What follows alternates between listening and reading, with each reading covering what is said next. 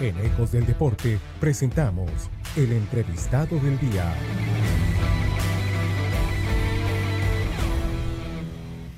Y son las 13 horas con 19 minutos y damos la más cordial de las bienvenidas a Luis Miguel Baleón Loza, él es periodista deportivo, comentarista, ahora también por supuesto escritor, participado también de columnas, eh, quizá las más eh, eh, relevantes, importantes, las que hizo en Últimas Noticias, donde constantemente aportaba en ese medio de comunicación.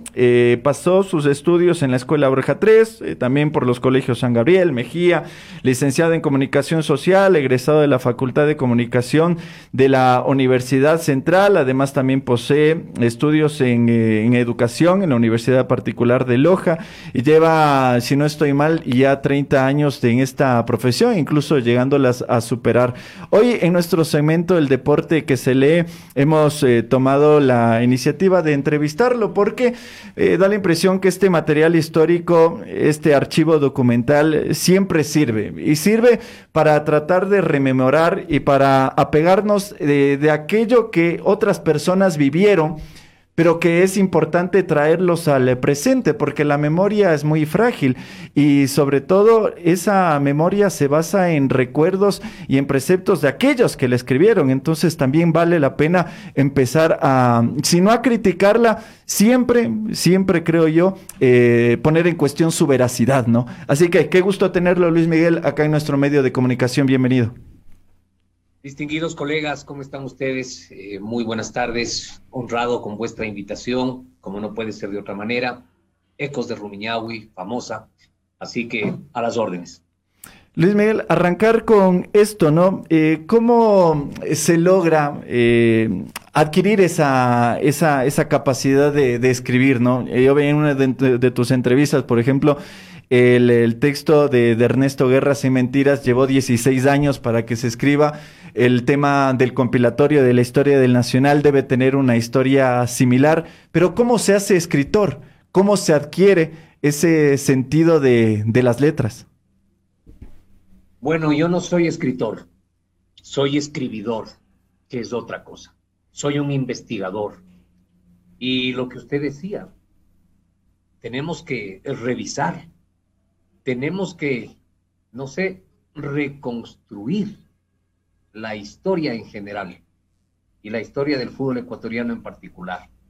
He podido compilar en el libro de Ernesto Guerra información desde 1934, los orígenes del fútbol quiteño, eh, los orígenes del fútbol ecuatoriano, eh, el torneo de AFNA en lo que respecta a Quito Pichincha, los campeonatos nacionales desde 1957, el haberme reunido con Ernesto Guerra durante mil horas para sumergirme en su vida, los archivos de los periódicos, el testimonio oral de quienes fueron sus dirigidos, de quienes fueron sus compañeros, incluso sus dirigentes, como el ingeniero Neyman Cheno Velasco. Eh, eh, el libro de Ernesto Guerra me tomó unos 14 años, no sé si son más, de investigación, trabajando lentamente. Trabajando lentamente porque ahora mismo estoy escribiendo mi tercera obra y aspiro que en un año, justo en un año, salga a la luz. Ese trabajo me va a tomar un par de años. ¿Por qué? Porque hoy escribo mucho mejor que hace cinco años, que hace diez años, que hace veinte años. Tanto escribir, el más burro aprende. Y en cuanto al Club Deportivo Nacional, esta es una síntesis nada más. Se la hizo al apuro porque me daba vergüenza. El Nacional cumplía 50 años y no teníamos ni un tríptico. ¿Se dan cuenta? Por eso es que hice esto, pero al apuro. Tic, tic, tic, tic, tic, tic, tic, tic, ya. Esto tiene algunas imprecisiones, por supuesto, pero lo que viene es un himno a la perfección. Y no lo digo con arrogancia, lo digo más bien con un poquito de vergüenza. ¿Cómo está Luis Miguel? Buenas tardes, siempre agradeciendo por el tiempo que, tiene para con nosotros. Que en Villavicencio les saludo y también por empezar a, desmenuzar un poco, ¿no? Cómo era ese fútbol de antes, en toda su investigación que ha podido realizar, decía datos desde 1934 para acá, hablando del fútbol nacional. ¿Por qué ha cambiado tanto el fútbol y por qué eh, hay dos bandos, ¿no? Ahora dentro de la literatura deportiva también, ¿no? De romantizar el tema del fútbol y otro del tema histórico, ¿no? Ya un poco más eh, ha llegado a los hechos, a los personajes. ¿En qué ha cambiado ese fútbol de los años 70, 80, un poco más antes al de ahora, ¿no? ¿Cuáles han sido las principales, las principales causas por las cuales este deporte y este entorno se ha visto muy, muy cambiante, ¿no? Yo creo que nosotros tuvimos un, un fútbol aficionado, un fútbol amateur, en serio hasta los años 80, incluso en los 90. Y en el siglo XXI, 2021-2021, ya cerca de que se acabe el mundo, todavía nuestro balompié, todavía nuestro deporte es amateur.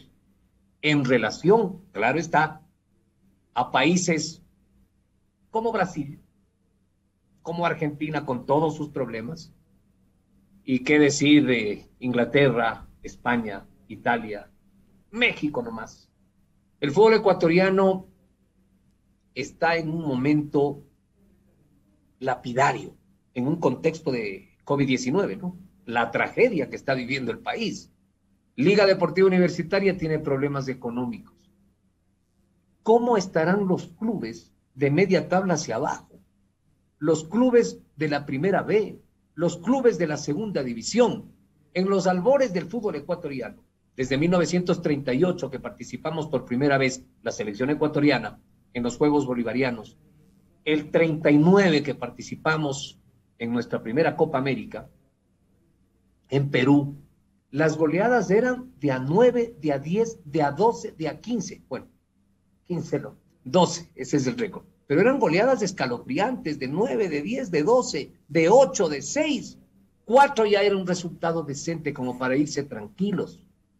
El fútbol ecuatoriano no andaba en nada en los años 40, en los años 50, en los 60. En los 60 ya se ve una selección competitiva, la que participa en la Copa América 63, las eliminatorias rumbo a Inglaterra 1966. Pero la verdad, es que nuestro balompié en sus inicios pasaron décadas para poder presentarse y cumplir honrosas participaciones en las competencias eh, sudamericanas. Ahora, eh, Luis Miguel, creo que más allá de eh, elaborar al apuro este libro, este compilatorio, esta síntesis de los 50 años del Nacional, creo que en cada obra eh, termina eh, una parte de una esencia, deja una esencia.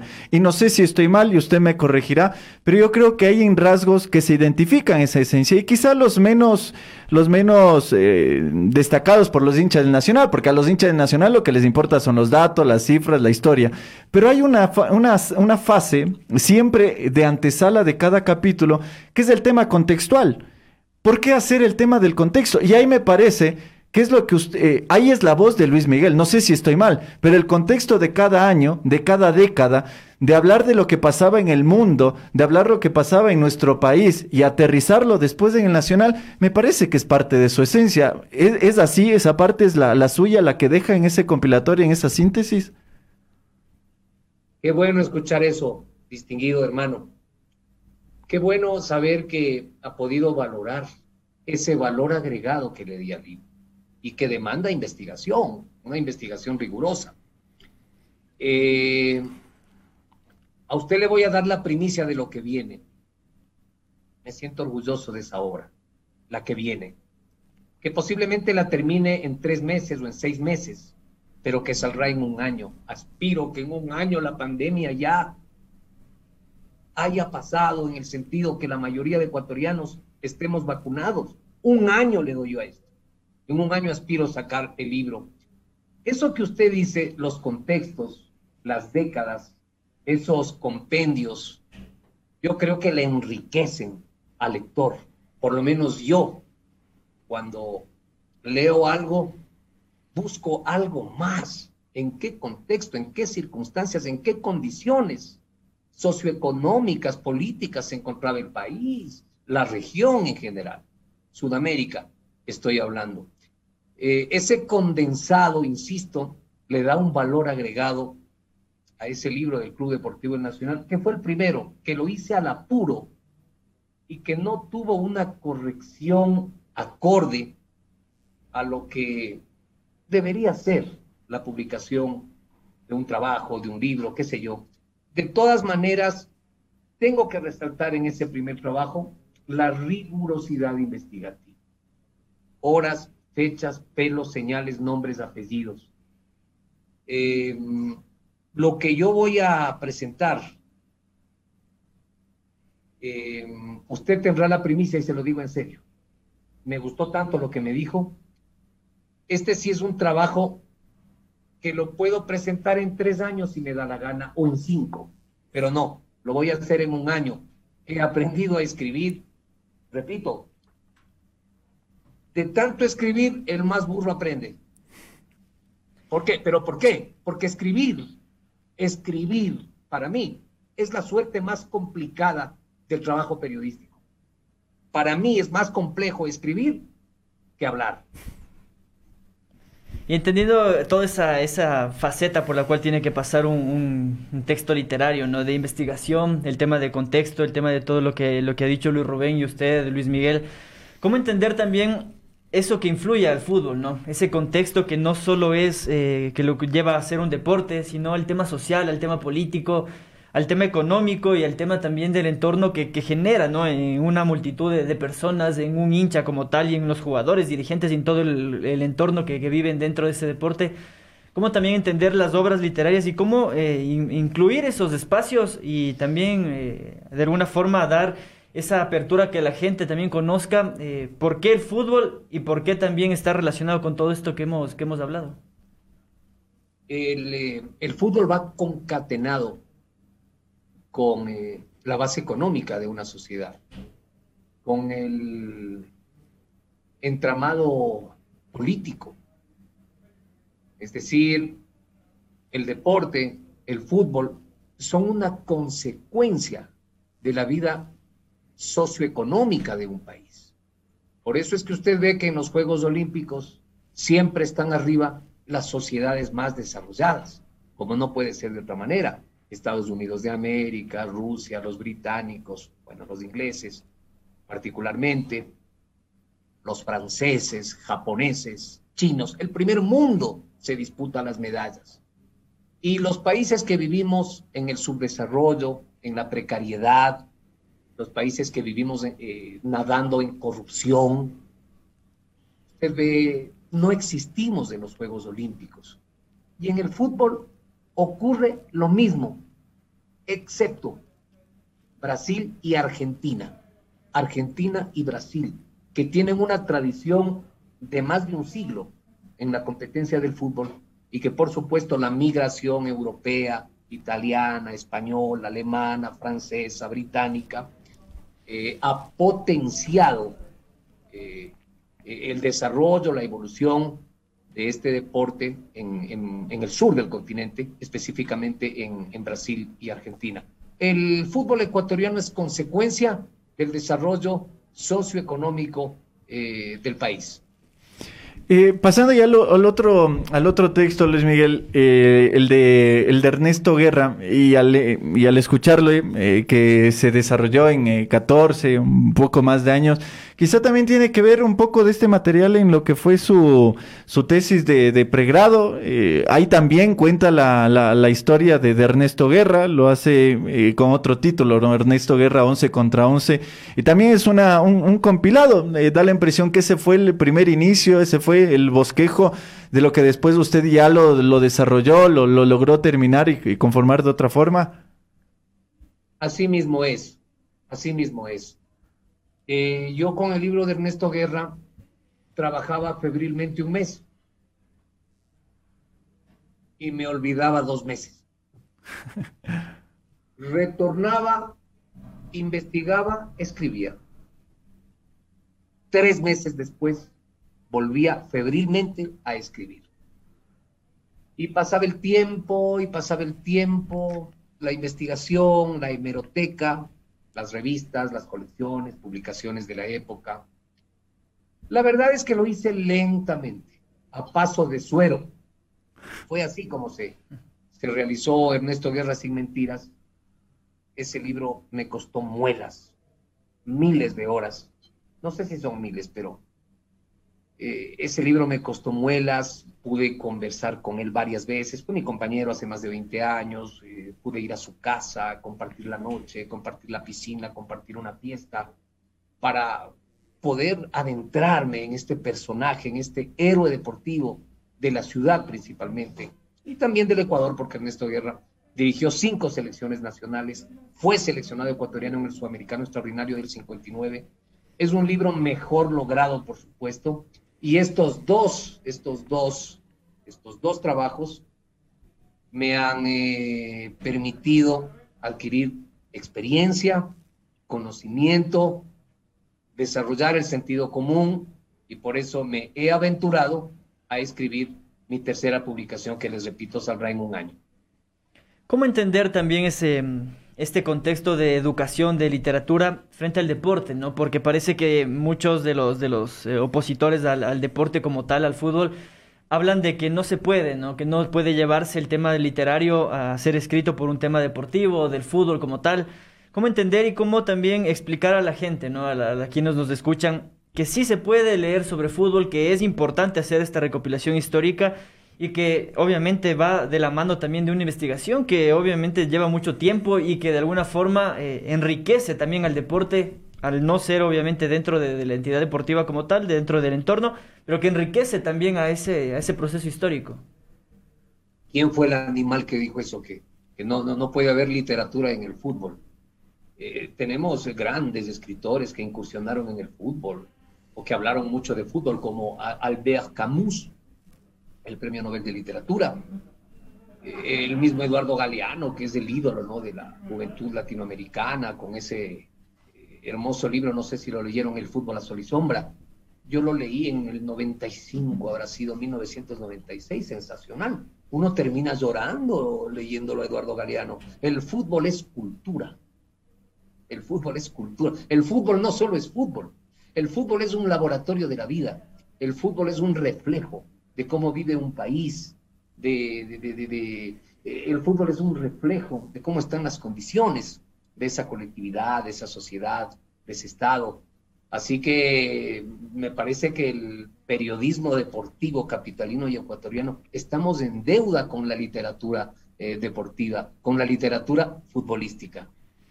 El, eh, haber terminado el libro y, ya el tiempo que ha pasado tras su publicación, le, le, ha llenado, es decir, eh, consiguió lo que usted eh, quería, lo que usted buscaba eh, en un inicio, esos, esas horas de, trabajo, el haber ya publicado, el haberle dado, entregado la obra a quien es su protagonista y quizá tener ahí un conflicto interno, ¿generó lo que usted buscaba?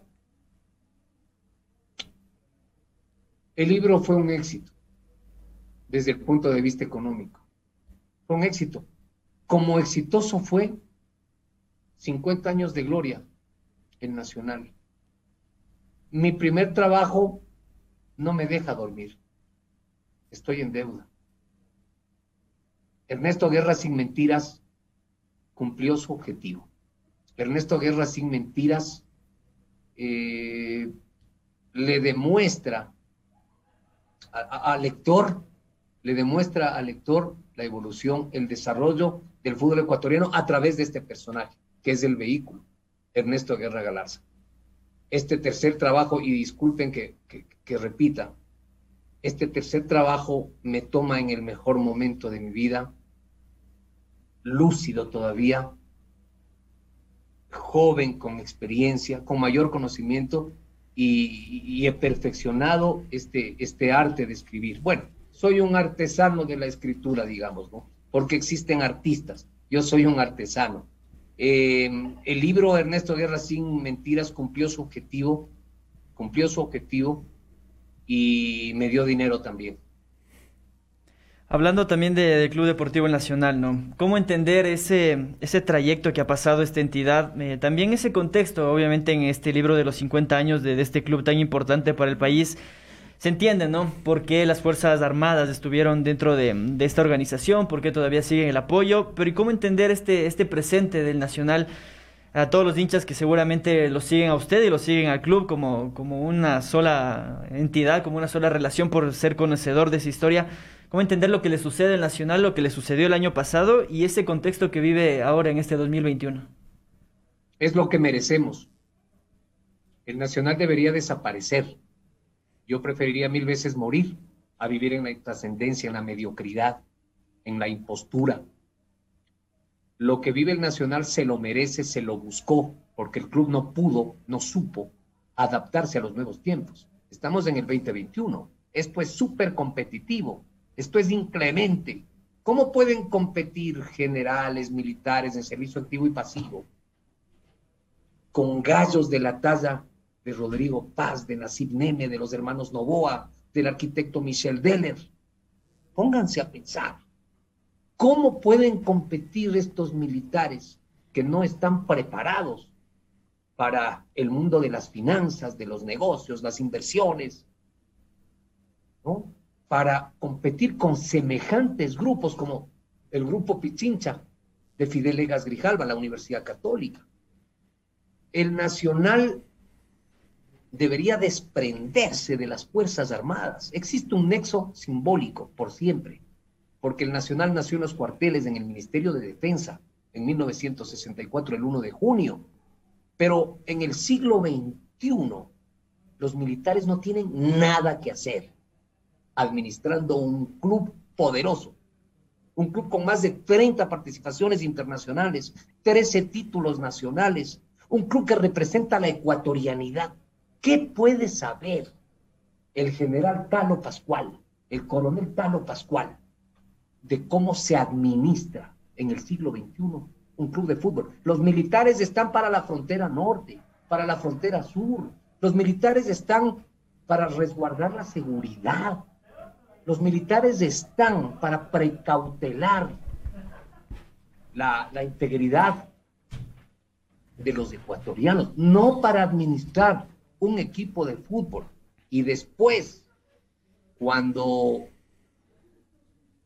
Rafael Correa cuando la democracia le meten un garrotazo a la institución con esto de los aportes obligatorios de los socios.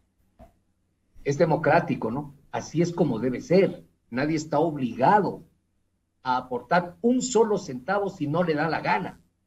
Si tú no eres hincha del Nacional, por más miembro de Fuerzas Armadas que sean, ¿Por qué tienes que erogar dos dólares, tres dólares, cinco, diez o lo que sea? Yo estoy de acuerdo con eso. El Nacional, a través de los militares, concretamente a través de Manjarres, a través del ex jefe del Comando Conjunto de Fuerzas Armadas, eh, Luis Lara Jaramillo, estos militares que no tienen idea de cómo se maneja la cuestión económica, impulsan la candidatura de esta señora Vallecilla, que es una buscavidas, que es una mujer ávida de notoriedad, enferma de importancia. Ella y su esposo le utilizaron al club como plataforma política. La maldita vanidad de que vean que es presidenta una mujer en un mundo de hombres, para que vean que es presidenta una mujer en un club que representa a las Fuerzas Armadas del Ecuador. Pura vanidad, pura fatuidad. Esta señora con el auspicio de Manjarres, de Lara Jaramillo y de otros militares. Esta señora pensó que iba a dirigir un equipo de barrio. Y fíjense cómo nos ha ido. El Nacional es motivo de vergüenza. El Nacional avergüenza el Nacional es un club devaluado, bajo sospecha, perdió el rigor institucional, perdió el prestigio, estamos en primera B, somos quintos, no tenemos un centavo, le debemos dinero a todo el mundo. Es preferible morir a vivir en la impostura y en la indignidad. Eh, ahora, eh, Luis Miguel, eh, siempre suelen decir que, bueno, los que han tenido la, posibilidad de, de escribir, eh, que es eh, mucho más fácil siempre escribir de, otras personas, de los demás. Eh, y tomando como este, este precepto, ¿hay la posibilidad de que Luis Miguel escriba una autobiografía, es decir, escribir sobre él mismo? Eh, tratar, tratar de esquivar los, los embates de la vanidad, tratar de esquivar los embates también de la crítica. Eh, ¿es, es, ¿Es ese uno de los objetivos? Tal vez esa es una de las posibilidades o habrá que esperar a que alguien escuche a Luis Miguel para hablar de él. Mi sueño es escribir mi biografía. Que alguien me la escriba o yo, yo mismo. Pero no será una biografía fatua, una biografía falsa, impostora, en la que se hablen maravillas del personaje, si es que es un personaje. A mí me encantaría escribir sobre mi vida, que es la vida de la radio.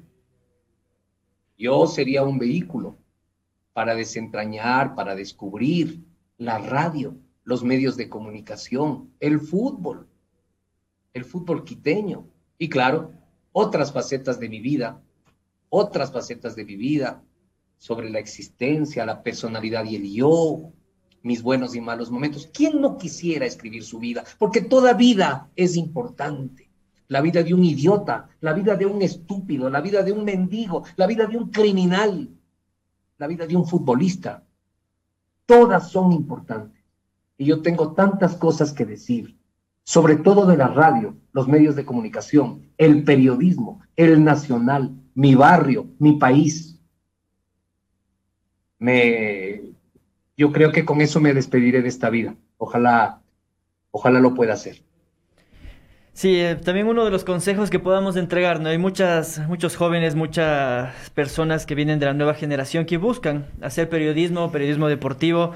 ¿Qué consejo entregar? Eh, gracias a su experiencia, de lo que ha podido conocer también, cómo redactar, cuáles son las técnicas para investigar, para poder llevar a cabo esta actividad que va de la mano, ¿no? El tema de investigar siempre para el periodismo deportivo y de eso llevarlo ya a escribirlo a un tema literario, como, como también aconsejar a esas nuevas generaciones que vienen detrás. Los libros permanecen en el tiempo. Los libros son tiempo congelado. Escribir es difícil, muy difícil, sobre todo el castellano ortografía, redacción, concordancia, estilo, bueno, puntuación. Es complejo. Pero tenemos tantas herramientas y mecanismos para aprender. Es tan fácil entrar a Google. Comillas. ¿Cuándo se utilizan comillas? Todo está en el Internet, al alcance de la mano en 10 segundos. ¿Cuándo llevan tilde, qué sé yo?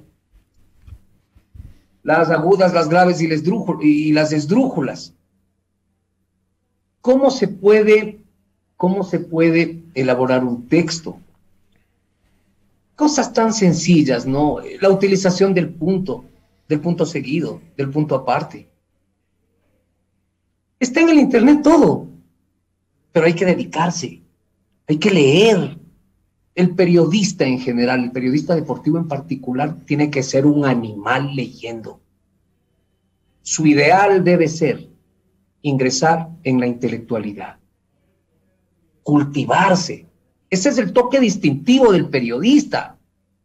El común de la gente, el común de la gente, habla, conversa, habla y conversa. Pero el periodista debe ser una suerte de sabiondo, de sabelo todo.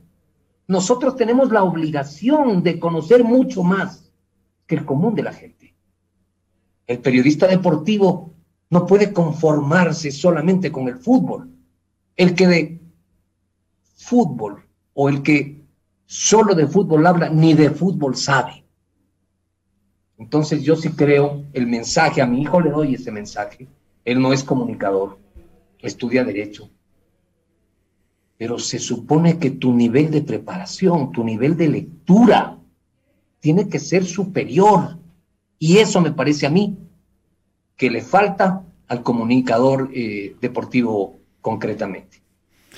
Eh, Luis Miguel, eh, es un gusto, un placer que haya compartido con nosotros este espacio, eh, conocer cuál ha sido esos procesos de estos libros que, como usted Luis, dice... te hago una pregunta, Luis. Sí, sí. Te hago una pregunta, perdón la interrupción. Y también al colega. Kevin. eh, su nombre, por favor. Kevin, eh, Kevin joven. Villavicencio.